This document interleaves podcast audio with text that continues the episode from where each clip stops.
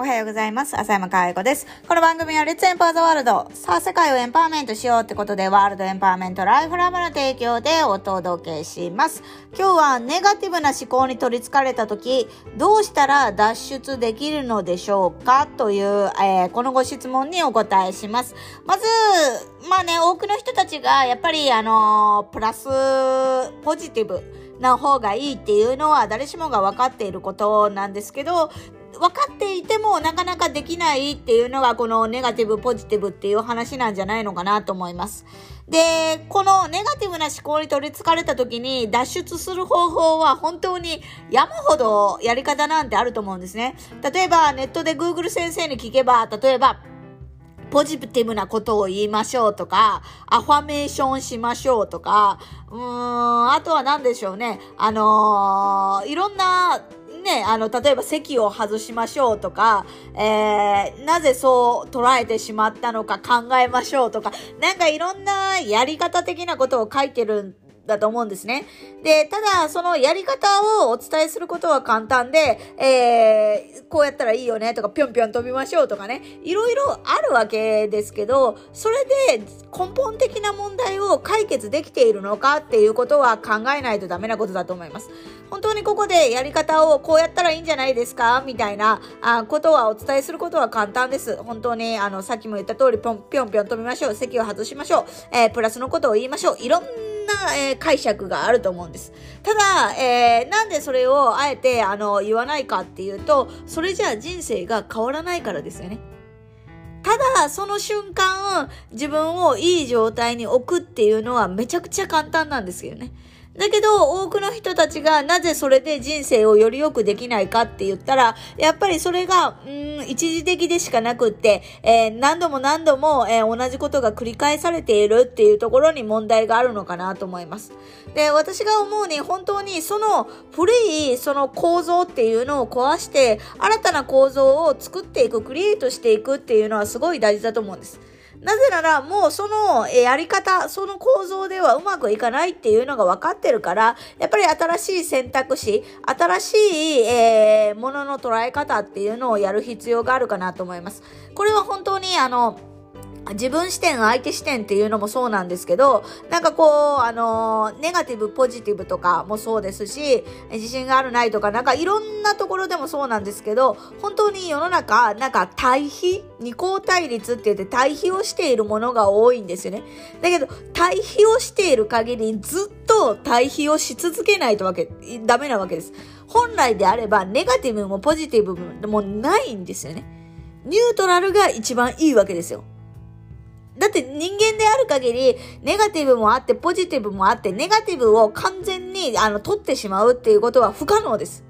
え逆になんかこう、自分ではネガティブな状態になってしまってるのに、無理やりなんかこう、プラスのことを言わないとダメとかって言って、えー、口ではいいこと言う。だけど本当はそう思ってない。そこの心と言葉とのかい、あの、乖離っていうのが人間、我々人間には一番耐えれないことですから、やっぱりこの、あの、二項対立っていうか、対比するっていうことはもう、あの、やめないとダメですよね。もう一個の視点があるんだっていうね。自分視点、相手視点って言ってる限り同等です。結局自分視点ですから。自分の色眼鏡で見て、相手を見ているっていうのはもう本当にあの、残念ですよね。あの、多くのうまくいかないリーダーが、あの、相手のためにって言って、自分が、あの、思う相手に良かれと思うことをやってる。だけど、そんなことは実際はやられたくないわけですね。そのお前の偉そうな態度が気に食わないんだみたいな、その上から目線が気に食わないんだって思ってる人なんかもいるわけですね。例えば、あの、どういうことかっていうと、えー、相手のためにと思って相手が楽しいことやろうよとかって言って、相手を楽しませてるつもりで言ってるのに、その裏がもう見えちゃうんですよね。で、それが見えてると本当に、あの、コントロールしようと思っちゃって、その態度が気に食わないんだみたいな、そういうことの変な、こう、お互いに、この、なんていうのかな、曲がった解釈というかね、歪んだ解釈になって、一向にうまくいかないんですね。だけど、本当はそんなことをする必要がなくって、第三の視点っていうのがあって、その第三の視点で例えて言うと、人をコントロールするのではなく場を使うってことですよね。だから構造的にものを見れれば、その人をそうしてしまっている構造があるわけですから、そこをクリエイト、あの、再構築していくっていうことが必要になってくるわけなんです。だから、ネガティブな思考に取り憑かれたら、どうだったら脱出できるのかではなくって、ネガティブであろうが、ポジティブであろうが、そこに何か自分の、えー、やる気であったりとか、行動であったりとか、そういうのを左右されているること自体がうまくいかない。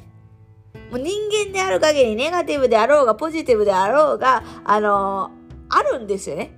だからそのやる気に頼らない仕組みっていうのを作るって、これがまあ我々がエンパワーメントライフのプログラムでもう常に言ってることですよね。やる気に頼らない仕組みですよ。だって人間である限りプラスであろうがネガティブであろうがどっちでもあるんですからやっぱ表裏一体ですからこれをどうこうってひっくり返そうっていうこと自体が、えー、その構造自体がちょっと難しいかなと思います。なんで、あのー、やり方はネットで検索してください。だけどそれじゃあ人生が変わらないっていうのがあの、分かっているのであれば、そこに、あの、それを起こしてしまっている構造を解体して、新しい、あの、ものの捉え方であったりとか、その、こう、あのね、そういう、あの、解釈の仕方もそうだと思いますし、そういう、うん、新しい世界観というか、ものの見方ですよね。思考ですよね。哲学的思考って言ってもいいのかもしれませんけども、えー、そういうのを手に入れるっていうところにフォーカスすれば、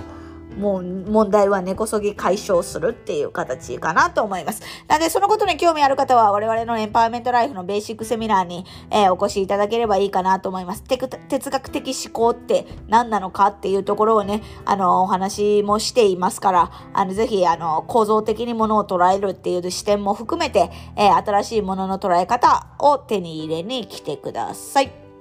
で、まだ我々のね、メルマガ取ってない方は先にあの概要欄にメルマガ貼ってますから、そこからメルマガを、えー、購読してください。ということで今日はネガティブな思考に取り憑かれた時どうしたら脱出できるのかっていうところでやり方ではなく、それを起こしてしまってる構造から解体していくっていうのが大事だよっていうお話でした。今日も笑顔100倍でいってらっしゃい。